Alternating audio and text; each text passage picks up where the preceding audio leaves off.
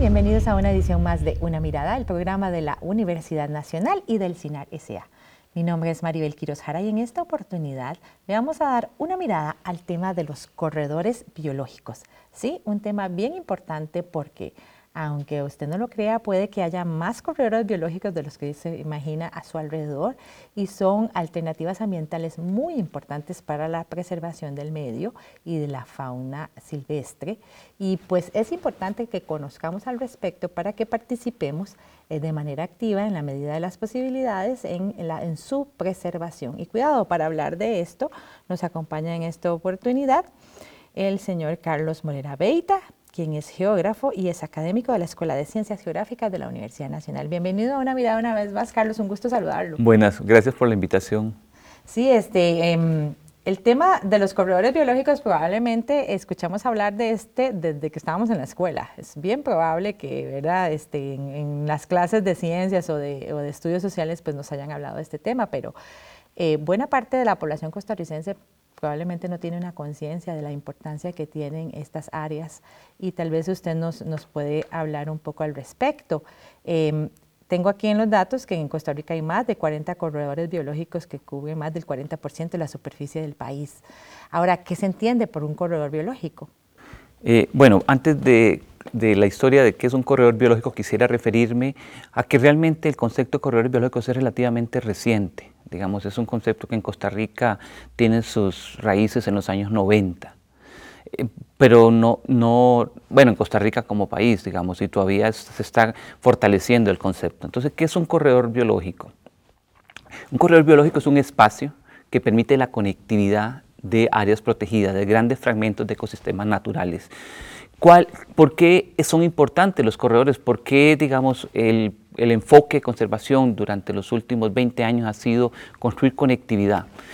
Aquí hay que partir de dos elementos fundamentales. Uno es la conservación se basa en superficies, en grandes superficies, y que esas superficies puedan conectarse o intercambiarse genéticamente las poblaciones, porque si no genera algo que se llama endogamia, que es que se van empobreciendo y las especies van muriendo. Entonces es muy importante en, fortalecer las especies, no solo la superficie, sino también que esa superficie se conecte con otras áreas para fortalecer la diversidad genética que hay en esos sitios. Eso es, digamos, y el país durante los últimos 20 años es, digamos, la orientación que ha seguido, la orientación a tratar de construir estos espacios de conectividad. ¿Cuáles son las características de un corredor biológico que lo hace diferente de otras áreas de conservación? Bueno, son unos espacios de conectividad, como lo dije anteriormente, pero tenemos que decir qué es un espacio de conectividad. Y aquí el país ha construido algunos elementos, pero nos falta un poco ser más detallar más qué, sería un corredor biológico en, en nivel de conectividad. Por ejemplo, decir, un corredor puede tener un 40% de bosque natural o puede tener un 10%.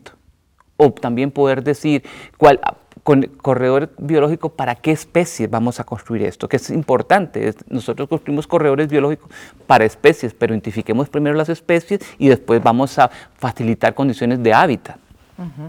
Ahora, este, usted ha mencionado varias veces que tiene que una, una, relación directa con el tema de la conectividad. ¿Cómo entendemos eso? ¿Cómo se manifiesta o se experimenta en el corredor biológico esa conectividad? La conectividad, vamos a hacerlo de una forma más gráfica.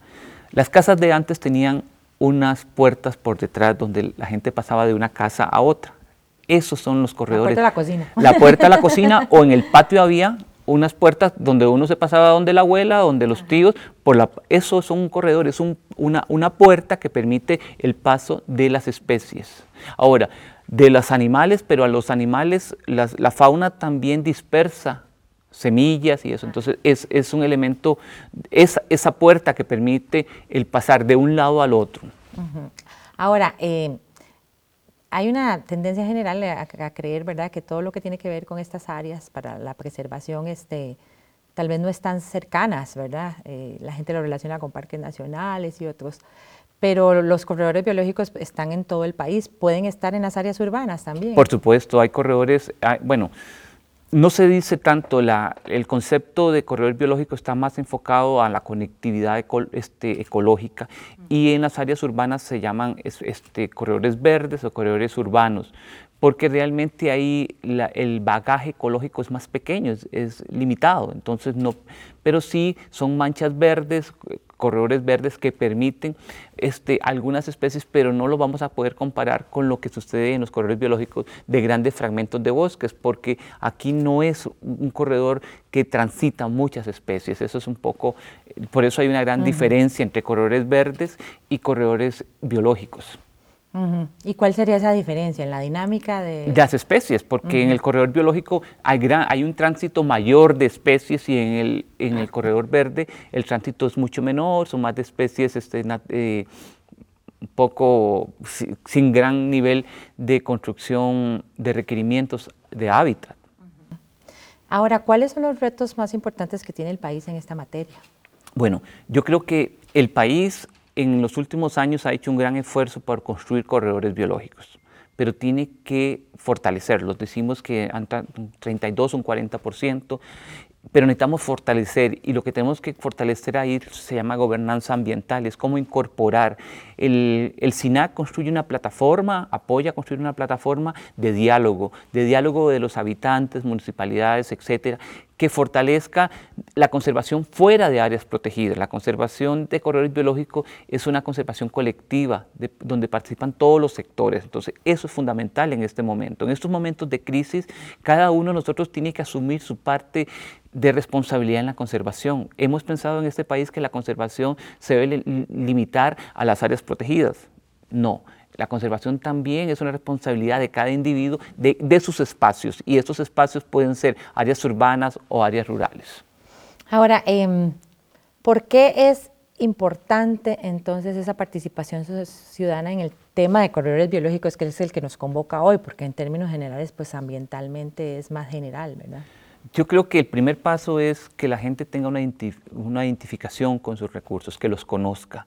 Entonces, usted está anclado con unos recursos, construye identidad cultural y los puede proteger. Usted no protege lo que no conoce.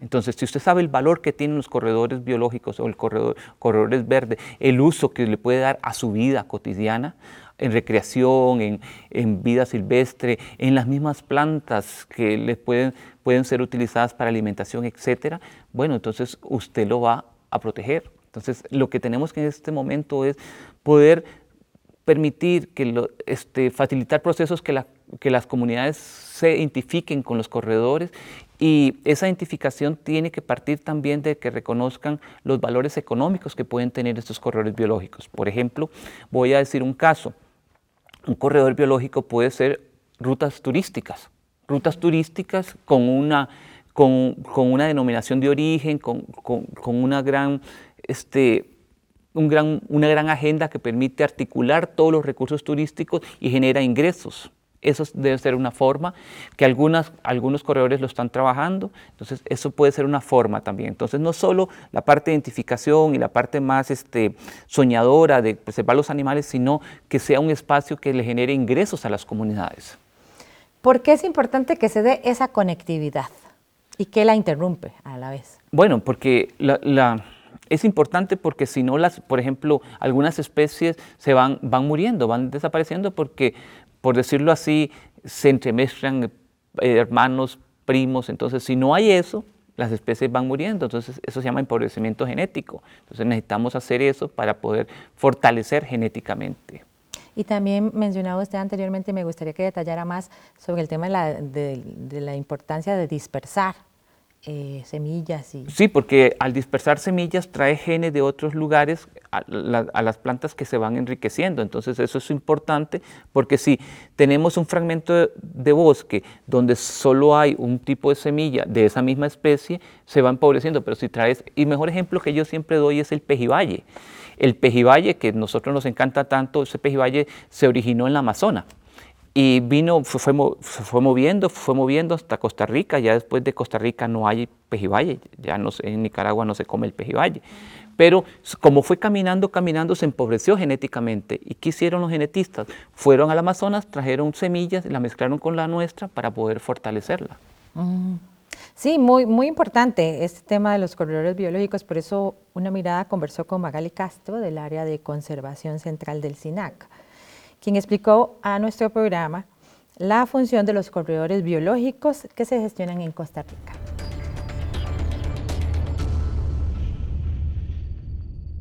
Bueno, los corredores biológicos eh, son la segunda estrategia más importante de conservación del SINAC. Tenemos 51 corredores biológicos. Y los corredores biológicos realmente son espacios territoriales, generalmente en tierras privadas, que van a conectar un área protegida con otra área protegida o un bosque con otro bosque. O en el caso de corredores biológicos interurbanos, que que es una modalidad nueva, la idea es que conecten la trama verde que está en las ciudades. Entendida la trama verde como las calles arborizadas, avenidas arborizadas, parques municipales, riberas de ríos, en sí, los parchecitos de, de árboles o de verde que quedan en la ciudad y podamos conectarlo. Entonces tenemos dos modalidades o tres modalidades de corredores, los corredores biológicos rurales, que son prácticamente la mayoría de los que tenemos en el, en el país, 45, más seis corredores biológicos interurbanos, que es una modalidad nueva que, como le digo, viene trabajando desde hace pocos años en el país, y los corredores biológicos eh, marino costeros, que hasta el momento pues no tenemos ninguno y que es parte también de los restos del país. Bueno, ya tenemos eh, vida silvestre en las ciudades y es vida silvestre que ahí vivía, pero nosotros llegamos luego a su, a su espacio. Eh, entonces, posiblemente esa vida silvestre la vamos a ver cada vez más en los corredores biológicos interurbanos, pero sin perder de vista que ya estaba ahí, que nosotros llegamos luego en, estos espacios, pero también esperamos que la gente pueda caminar por los parques que están más bonitos, que puedan sentarse a leer, que puedan compartir con la familia. Ya hay muchas experiencias y muchos esfuerzos en San José y en otros lugares, por ejemplo, creo que cuando uno habla de, embellecer la ciudad, tiene que hablar de la Municipalidad de San José y de Curridabat, que han hecho esfuerzos significativos donde son parques que ya no son moles de cemento como en algunas veces lo veíamos, sino que son parques donde hay árboles, diferentes especies, donde llegan las mariposas, donde llegan las aves, donde llegan las, las abejas y están polinizando. Entonces realmente son espacios donde estamos compartiendo la, la comunidad con la biodiversidad. Es un compartir, un conectar, un conectar de áreas verdes, un conectar de la gente a ese espacio natural nuevamente.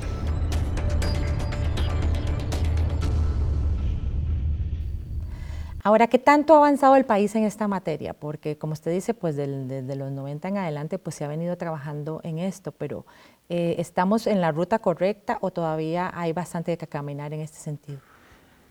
El país es uno de los países pioneros a nivel del mundo. Eso lo tenemos claro. Primero porque se está construyendo un conocimiento. El conocimiento responde a un momento histórico. Aquí es importante decirlo. Costa Rica es que, bueno, siempre habrán nuevos desafíos Hemos construido corredores, hemos construido gobernanza, pero necesitamos aún incorporar otros elementos, otros elementos que pueden ser el monitoreo, el darle un valor económico a estos corredores, que es fundamental en este momento.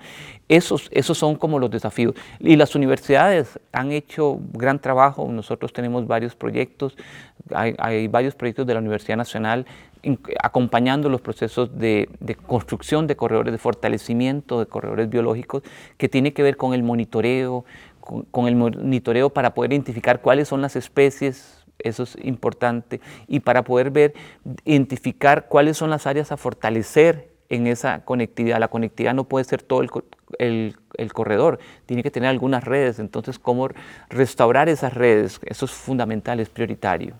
¿A qué se refieren con redes? ¿Cómo interactúan con el corredor? Es que los, los corredores no son un fragmento donde todo es un ecosistema natural, ahí conviven actividades productivas, actividades este, de conservación. Entonces, ¿dónde ubica las áreas donde van a pasar los animales y dónde vamos a ubicar las áreas productivas? Eso es una red. Entonces, eso para nosotros es, es relativamente fácil porque usualmente son los, los, bosques a la orilla de los ríos, los bosques de galería o los bosques riparios.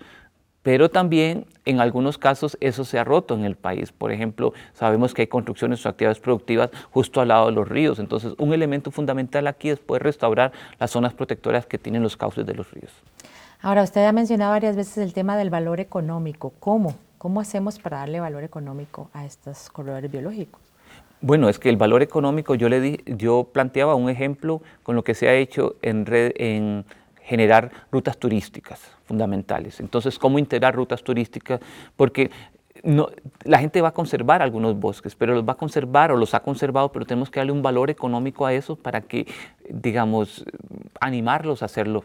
Entonces, eso, eso es fundamental. La conservación con hambre no funciona. Entonces, tenemos que ver cómo generamos algunos ingresos a las comunidades. Ese es el reto. Aquí hemos trabajado relativamente poco. Es, digamos, es uno de los desafíos fundamentales en este momento, es cómo construir eh, actividades productivas a lo interno de que nos permita fortalecer la conservación. Sí, empoderar a la comunidad, que viene a ser el, tal vez uno de los elementos más importantes, porque no es solo ¿verdad? el control del área y mantenerla segura, sino también, como usted decía, que la gente se identifique y la vea como propia y pues no la vea como un enemigo a, su desarrollo sino personal, sino como una oportunidad de eh, hacer un desarrollo integral de la zona. Esto es importante porque parte de, un enfoque que se llama etnoconservación o conservar con las comunidades. Entonces, en el país hemos hecho relativamente muy poco con esto. Cómo rescatar aquellas actividades productivas que han preservado el ambiente. Entonces, estamos, el, país ha un poco borrado todo lo que es de pequeña escala, lo que es este de subsistencia. Eso en, en el modelo de país que tenemos, eso no tiene valor, sino los grandes monocultivos pero hay actividades productivas ancestrales que han preservado el ambiente. Un ejemplo que puedo dar ahora es el, frijol tapado. El frijol tapado, que es el frijol de ladera, este frijol que ancestralmente se ha sembrado y que ha preservado las laderas. Entonces tenemos que también reconocer en los corredores biológicos actividades productivas ancestrales que nos permitan conservar. Y eso es un trabajo de inventario, de indagar en lo interno de las comunidades que eso se ha borrado, porque es eh, totalmente borrado a partir de un modelo económico implementado en la exportación y que, digamos, no ve, no ve productivo la, agricultura de subsistencia. Y, y, que ahora pues tiene un gran atractivo, ¿verdad? Hay como una vuelta a tratar de recuperar estas tradiciones, estos valores ancestrales, estas prácticas productivas y sociales que son las que el alma de esas comunidades y que por de una u otra forma pues han ido quedando ahí, ¿verdad? El no pasar de generación en generación, bien importante hacer esa recuperación. Y, yo quería dar otros ejemplos de esto porque esto es una tarea urgente para, para la sociedad costarricense, especialmente para construir identidad y para preservar. Eh, nuestras comunidades, por ejemplo, en, la gran área metropolitana, sembraban café con sombra, pero café con sombra que estaba ligado a naranjas, estaba ligado a guineo, estaba ligado a otra. Y eso es un ejemplo. El cacao de las comunidades afrodescendientes también. Entonces, ¿cómo ir identificando todo esto para, para conservar, para generar alimentos también? Y fundamentalmente ingresos, ¿verdad? Es un trabajo que se está haciendo en el Caribe también con el cacao. Entonces, eso es un trabajo y es un trabajo este, innovador, yo creo que innovador y que, y que rompe con el modelo de país, con el modelo de país, porque si nosotros tenemos un patio donde podemos sembrar, donde tenemos, que eso no es nuevo, nuestras abuelas lo hacían, nuestras bisabuelas las hacían, entonces cómo rescatar eso como parte de nuestra identidad y parte de un elemento que aporta a la conservación. Sí, y que da una, una alternativa bien importante a las diferentes comunidades que en realidad lo único que, tienen que hacer es organizarse. Me imagino que en esto el, trabajo con, con, las organizaciones comunales y los gobiernos locales viene siendo fundamental. Por eso yo decía, los corredores biológicos son una plataforma que facilita el SINAC donde podemos generar todo este tipo de actividades. Pues este, denominación de origen, que es cómo construir una denominación de origen para preservar, eh, y no solo lo digo en comunidades campesinas, que son para mí relevantes, comunidades campesinas, comunidades indígenas, comunidades afrodescendientes, etcétera, que dialogan entre sí y que convergen también. Entonces, eso es fundamental porque el SINAC construye esta plataforma y, acompañado de otros sectores como puede ser este, el, el, MAC, etcétera, podemos implementar algunas actividades productivas que dialoguen con la conservación. Y que también generen esa conectividad entre las diferentes comunidades que están involucradas con el corredor, ¿verdad? Porque entonces ya no son, ya no están aisladas, ¿verdad? Una comunidad aquí y otra aquí, sino que hay varias comunidades que están interconectadas en el corredor que tal vez pueden hacer una combinación de toda esta riqueza cultural y de prácticas ¿verdad? ancestrales que antes no se, no se hubiera dado. Y no solo la conectividad, sino construye metas comunes. Eso es fundamental. En una sociedad tan individualista como la que vivimos, construir este, metas comunes, bien común, es fundamental. Entonces, el espacio no, no, es un espacio fragmentado y aquí es donde la geografía tiene un gran valor, es que el territorio está conectado. No solo los animales están conectados, las comunidades están conectadas. Por eso dije en algún momento cómo conviven comunidades indígenas, comunidades afrodescendientes, comunidades mestizas o, campesinas, y también aportan, cada uno aporta en su medida el conocimiento del territorio, de los recursos genéticos para sobrevivir. Ahora, em, toda la organización comunal y local en torno a los corredores biológicos este, es, eh, se da a través del SINAC como ente rector o existen otras instituciones que están trabajando en esto? No, el, el, SINAC es realmente el que facilita la gobernanza y hay unos comités. Esos comités son comités locales, comités se llaman consejos locales, un consejo donde participan diferentes grupos ambientalistas, productivos, gente que se identifica, que está ahí trabajando en ese territorio. Entonces construyen eh, este, es, ese, esa agenda común. Ese, se llama un plan estratégico. Bueno, por entonces donde, donde la gente podría eh, la gente que esté interesada podría buscar más información en su comunidad o en las diferentes instituciones participantes para que se sumen a estos esfuerzos. Por supuesto, cada uno de nosotros tiene que valorar dónde vive y, qué corredor está ahí para poder aportar a la conservación. Sí, bien interesante este tema, don Carlos. ¿Dónde, ¿Dónde podría la gente buscar más información? Nosotros tenemos en la universidad varios, este, proyectos. Hay proyectos de una compañera se llama Marilyn Romero, la doctora Romero, con, este, compañeros de biología, tienen un proyecto en, corredores interurbanos y también nosotros en el, ICOMBIS y Geografía tenemos otro proyecto trabajando más en corredores biológicos a nivel rural. Hemos, ahí tenemos varias publicaciones y estamos haciendo monitoreo, etcétera, que puede ser compartido para, sobre las metodologías que hemos construido. Pues este, le agradecemos mucho su participación. Vamos a seguir hablando sobre este tema. Gracias al doctor Carlos Morera Beita por acompañarnos. Vamos a una pausa, pero ya regresamos con una mirada. Gracias, don Carlos. Quédese con nosotros.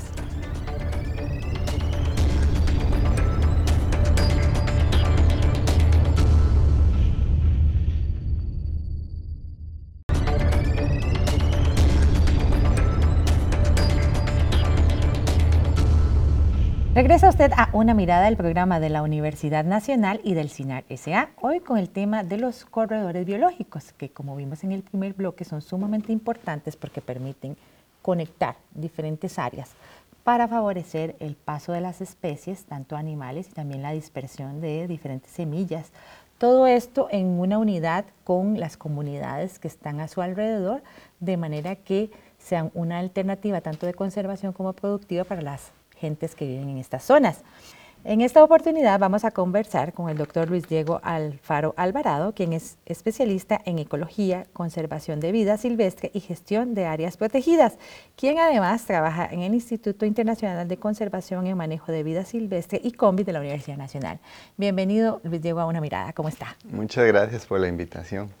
En el bloque anterior, este, cuando conversábamos con el doctor Carlos Morera Beita, él nos explicó un poco en qué consiste el corredor biológico y esa importancia que tiene no solo en la preservación, sino también desde el punto de vista cultural. Eh, tal vez usted entonces nos puede ayudar a, contarnos cuál ha sido la experiencia en Costa Rica con el tema de los corredores biológicos y por qué son tan importantes. Bueno, este, como contaba mi colega Carlos Morera, eh, los corredores biológicos nacen como iniciativa, de hecho la primera iniciativa de un corredor biológico para Mesoamérica es el corredor biológico Talamanca Caribe, que le da origen, de hecho, al corredor biológico mesoamericano, que involucra todos los países de Centroamérica, inclusive hasta el sur de México, eh, de Centroamérica, perdón. Este corredor biológico Talamanca-Caribe es un modelo a seguir que después se instaura el sistema de corredores biológicos en Costa Rica. De hecho, este corredor es uno de los que mejores indicadores tiene de éxito porque tiene eh, gran cobertura, hasta un 80% de cobertura natural ha mantenido desde su creación, ¿verdad? Entonces, a partir de eso ya se crea el Programa Nacional de Corredores Biológicos, que lo gestiona el Sistema Nacional de Áreas de Conservación. La diferencia con las áreas protegidas es que los corredores biológicos involucran tantos terrenos públicos como terrenos privados, ¿verdad? Entonces ahí la gestión que hay que hacer es diferente, porque ya no es el Estado que domina sobre esos terrenos, sino que también tiene que entrar en comunicación con comunidades locales, con empresas privadas, con otras instituciones del Estado, ¿verdad? Para eh, gestionar un corredor biológico como tal. Entonces es un montón de actores involucrados, de intereses, de interacciones, ¿verdad? Y eso este, le da un poco de complejidad a la gestión de los corredores. Bien interesante, usted mencionaba que el corredor biológico no se limita solo a un país, sino que puede ir más allá de las fronteras. Sí, correcto. Eh, por ejemplo, si hablamos de especies de vida silvestre, la lapa verde eh, tiene poblaciones tanto en Costa Rica como en Nicaragua y que están emparentadas genéticamente, ¿verdad? Entonces los papás pueden vivir en Nicaragua y los hijos en Costa Rica y vienen y van. Entonces se necesita tener esa conectividad. Eh, igual, eh, un, acaba un estudiante de presentar sus datos sobre el estudio de maestría, donde muestra cómo un coyote va desde Guanacaste hasta el sur de Nicaragua, ¿verdad? Y se regresa con datos de, de telemetría satelital. Entonces, ¿esto qué nos dice? bueno, que no solo las áreas protegidas ya van a ser suficientes como bloques de conservación, sino que necesitamos tener conectividad entre ellas y entre países inclusive, ¿verdad? Para tener todo ese flujo. Y eso me imagino que lleva una gran coordinación entre países y entre localidades. Sí, correcto. Este, eh, el, problema es que tal vez, el, vamos a ver, los enfoques de conservación son diferentes entre cada país, ¿verdad? Las, políticas y las metas y por tanto a veces la coordinación eh, entre países se dificulta en el tema de que para qué queremos conservar o qué queremos conservar en ese sentido. Eh, y el tal caso, por ejemplo, de la tortuga eh, lora que tenemos en Ostional, ¿verdad? Entonces, donde llegan arribadas, pero en la, en la, en la playa La Flor, en Nicaragua, se permite el aprovechamiento de inclusive hasta la carne, ¿verdad? La tortuga. Mm. Entonces, este, hay entre países, dependiendo de la, de la, de la legislación, de la rigurosidad que hay, eso pues da un poquito de, de, problemática a la hora de definir este, políticas en común o áreas en común para conservar. ¿Cuáles han sido las experiencias más exitosas en el país en materia de corredores biológicos? Bien. Para conocerlos. Sí, este, como le mencionaba, el corredor biológico Talamanca Caribe, este, en la zona de Guanacaste ellos tienen, bueno, otro modelo de gestión, pero ellos dicen que la, han conectado todas sus áreas protegidas como un gran corredor biológico, por decirlo así, como que hay una, hay una interacción entre todas sus áreas, también conectadas en la zona de Guanacaste. Hay otros corredores que, que, por su, por, más que todo por, por el impulso que le dan las comunidades, tienen también eh, mucho eh, desarrollo, como el corredor, como el corredor biológico este, del eh, pájaro campana, ¿verdad? que es, famoso. O también este, algunos corredores biológicos ya han empezado a desarrollarse en las zonas urbanas, como para proteger el río María Aguilar, ¿verdad? El río Torres, toda esa zona. Y este, entonces hay diferentes iniciativas que Depende de la génesis, ¿verdad? Porque a veces cuando nace, a veces la iniciativa nace directamente de un interés comunal de la sociedad civil o otras son más impulsadas por el gobierno, en este caso el Sistema Nacional de Conservación. Entonces, eh, tenemos una gran diversidad de, corredores en realidad y de funciones que pueden tener en ese sentido. Ahora, ¿qué criterios son los que definen ¿Cómo se establece un corredor biológico?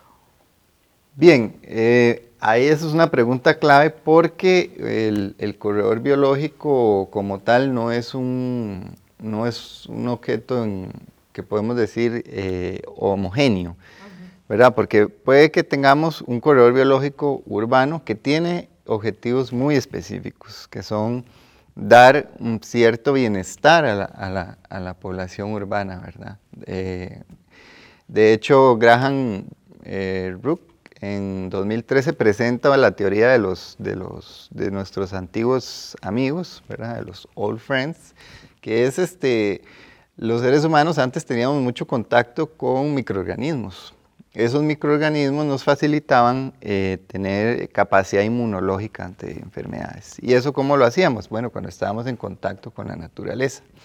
Poblaciones urbanas ya en, grandes urbes como las que tenemos se ha perdido mucho ese contacto. Entonces ya la gente no entra tanto en interacción con animales silvestres, ni siquiera domésticos a veces. Entonces la idea de un corredor urbano es que volvamos como a tener esa recarga de, de organismos, de esos microorganismos que nos ayudan a fortalecer ese sistema, ese sistema inmunológico.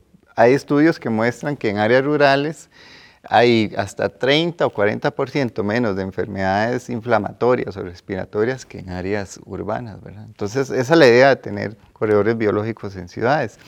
Y están los corredores biológicos en zonas rurales, que ya esos son más para funciones como las comentaba el doctor Morera, ¿verdad? El tema de, de, que especies, de que el jaguar pase, de que la danta pase, de que manadas de chancho pasen de un de un sitio, inclusive que sirvan de residencia para especies silvestres, ¿verdad? Entonces, eh, hay toda una gama de, funciones. Hay corredores que sirven para recarga acuífera, ¿verdad? Para mantener la producción, por decirlo así, de agua potable, ¿verdad? Que conserven esas, esas zonas de recarga y puedan ser utilizados tanto por comunidades como por la producción, animales, etc. Sí, también la importancia que nos mencionaba don Carlos en el primer bloque no solo del tema de la fauna, sino también de la dispersión de la flora.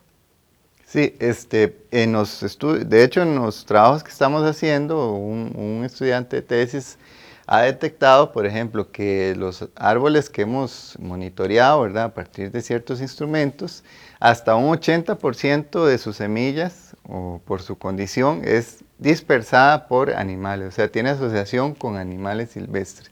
Eso se llama socoria, ¿verdad? Ese es cuando una planta necesita de un animal para dispersarse. Y inclusive eh, llega a tener el síndrome de endosocoria, que es que necesita que el fruto sea ingerido por el animal, pase por su tracto digestivo y luego sea expulsado mediante heces. Y eso es lo que le permite a la semilla germinar. Si no pasa por ese proceso, entonces no se puede. Entonces tenemos gran porcentaje de especies de los corredores que tienen esa interacción con fauna silvestre.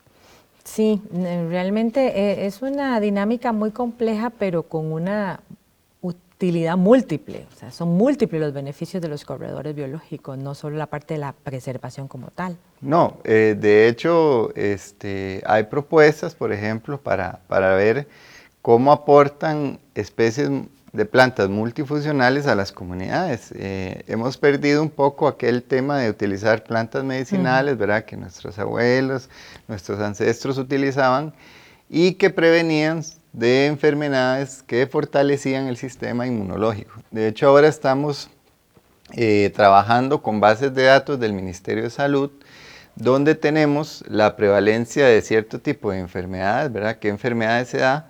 Y estamos relacionándola con la con la cercanía a corredores biológicos, a cobertura natural, para ver si aquellas comunidades que tienen este, más cercanía, más contacto con la naturaleza, con un corredor biológico, podrían sufrir menos de ese tipo de enfermedades inflamatorias, respiratorias, que son más típicas de zonas urbanas.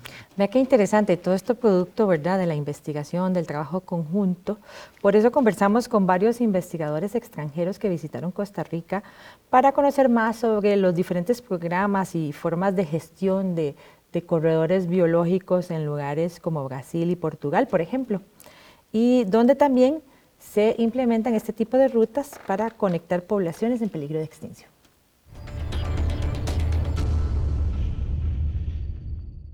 nosotros eh, vamos a mostrar un proyecto sobre mm, el lobo ibérico, que es un carnívoro ah, que hay en la península ibérica y que es el único gran carnívoro más amenazado de Portugal. Y, mm, venimos a mostrar um, un, proyecto sobre la conectividad entre las poblaciones amenazadas de, lobo en nuestro país. conseguimos identificar las mejores rutas para conectar las poblaciones de, de, lobo de nuestro país y las áreas de conservación clasificadas. porque en Portugal los corredores biológicos no, son, no tienen una ley, no, há, não são legislados em, em Portugal, é um, uma forma que não existe. E, e isto é uh, puramente teórico em nosso país, não, não há aplicação em lo terreno. Por isso, o que quisimos fazer é uma proposta de corredores a, uh, para Portugal que puedan conectar as áreas protegidas de nosso país e com isso melhorar a la conexión de de lobo uh, también. Eu sou invitada para falar de Brasil, que é um país muito grande, que tem grandes extensões de ecossistemas importantes e que ha hecho algumas iniciativas de criação de corredores em vários biomas de meu país. É, é, fui invitada para falar de, destas experiências, que são experiências metodológicas, teóricas, mas também práticas de integração entre a conservação e as populações privadas, os assentamentos humanos de entorno de áreas protegidas. Em meu país, os corredores são uma forma de integração de áreas protegidas, parques, reservas, estações ecológicas, com os usos de zonas de amortiguamento, os usos que estão eh, não estão protegidos por áreas protegidas, mas são importantes por la conservação de paisagens. Entonces hablé un poquito sobre las experiencias eh, legales, las, los desafíos de implantación, eh, particularmente eh, hablé sobre el, el, bosque atlántico, que es uno de los corredores más importantes de mi país porque los bosques atlánticos son hotspots muy presionados pelos usos de la tierra, pelos usos de ocupación de la tierra, y tenemos dos grandes corredores importantes de protección biológica y también de integración social.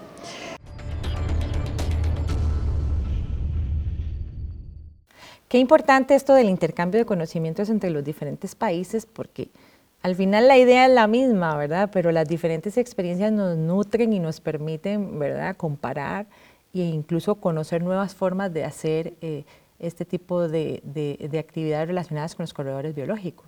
Sí, eh, de hecho el año pasado tuvimos el encuentro sobre corredores biológicos, ¿verdad? un simposio, donde nos visitaron expertos internacionales, eh, como se mostró. Muy interesante el tema de Portugal, ¿verdad? Porque Portugal, al ser un país europeo, mecanizó rápidamente su agricultura y prácticamente destruyó su hábitat natural. Entonces a ellos ahora están utilizando pues, especies como el lobo, ¿verdad? Para ver dónde podrían ir esas, esas rutas para restaurar, ¿verdad? Inclusive ellos ya hablan de restauración porque tienen que recuperar sus corredores, mientras nosotros los tenemos. Y tenemos la ventaja que en nuestras zonas tropicales la, la, la vegetación se genera rápidamente. Entonces, eh, hay que aprovechar esas ventajas que nos da este tipo de, de, climas que tenemos aquí, ¿verdad? Entonces, eso es interesante. En Brasil es otro contexto, ¿verdad? Porque a ellos lo llaman de estradas ecológicas. Estradas es carreteras. Entonces, el tema ahí es que eh, son tan grandes las áreas protegidas, tenemos áreas protegidas, eh, hay áreas protegidas en Brasil del tamaño de Francia y varias veces Costa Rica y mm. más, ¿verdad? Entonces, ellos utilizan estradas ecológicas que es para unir ese tipo de, áreas, pero son grandes territorios, ¿verdad? Entonces, ya ahí la gestión es eh, de otra dimensión, de otra escala, ¿verdad? y, pero igual, todas esas lecciones aprendidas nos permiten tener una retroalimentación para mejorar eh, lo que hacemos aquí en Costa Rica con nuestros corredores. Bueno, experiencias en países bien grandes, uno pensaría que en una nación como la nuestra, siendo más pequeña y teniendo pues tanta diversidad, este, podría ser una labor más simple. Sin embargo, ¿cómo ha sido la experiencia de ustedes en lo que al funcionamiento de los corredores biológicos se da en el país? Este, ¿Cuál es el panorama? ¿Ha sido fácil o todavía tenemos bastante que trabajar al respecto? Realmente eh, partiendo del, contexto legal, de lo que lo fundamenta en tema de legislación, los corredores apenas tienen un decreto, un decreto ejecutivo. Y como usted sabe, un decreto en cualquier momento el presidente o el ministro, bueno, se lo, se lo vuelan, ¿verdad? Entonces, eh, no está dentro de la legislación nacional, ¿verdad? Que sería más difícil cambiarla. Aunque, bueno, ya hemos visto casos que sí la cambian, pero este, tal vez si tuviéramos un decreto más fortalecido, eh, incorporado en temas de legislación, para legislar sobre corredores biológicos, entonces tendríamos más fundamento, más herramientas para ejercer la gobernanza y la gestión de un corredor. Actualmente eh, podemos decir que el sistema se basa mucho en la iniciativa de la sociedad civil, ¿verdad? Si no tuviéramos ese compromiso de la sociedad civil para, para participar de los corredores biológicos, ¿verdad? Entonces hay asociaciones comunales que quieren tener su corredor biológico para diferentes acciones, asociaciones de mujeres, ¿verdad? Que quieren producir de forma sustentable. Entonces, va, trasciende el tema de, biológico, ¿verdad? Es más un tema de, desarrollo sustentable, ¿verdad? De sostenibilidad.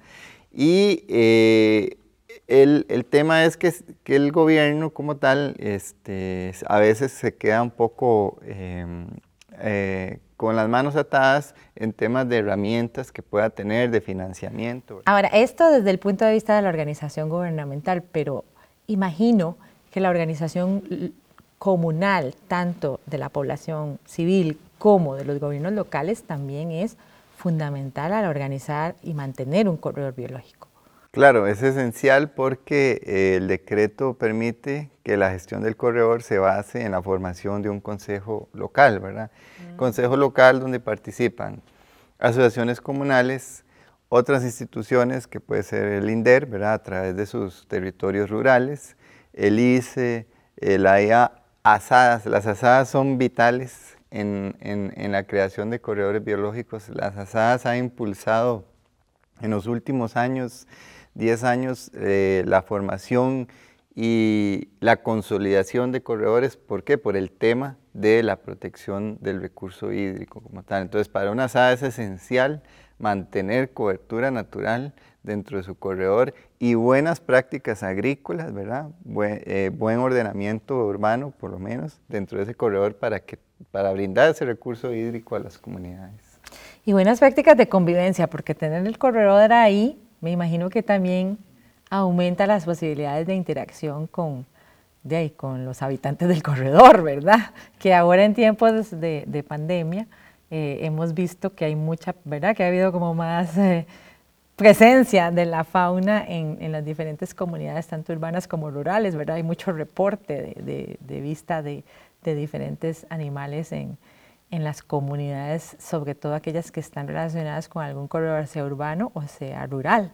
Correcto. De hecho, el corredor puede convertirse en un brazo para el área protegida, para un parque nacional, ¿verdad? Una extensión donde pueden circular animales como los coyotes, ¿verdad? Que son muy eh, eh, ellos les encanta comer cabras, ¿verdad? O comer algunos, comerse algún ternerillo por ahí y podría dificultar, ¿verdad? La actividad agropecuaria, bueno, más pecuaria en el eh, para, para los agricultores de la zona.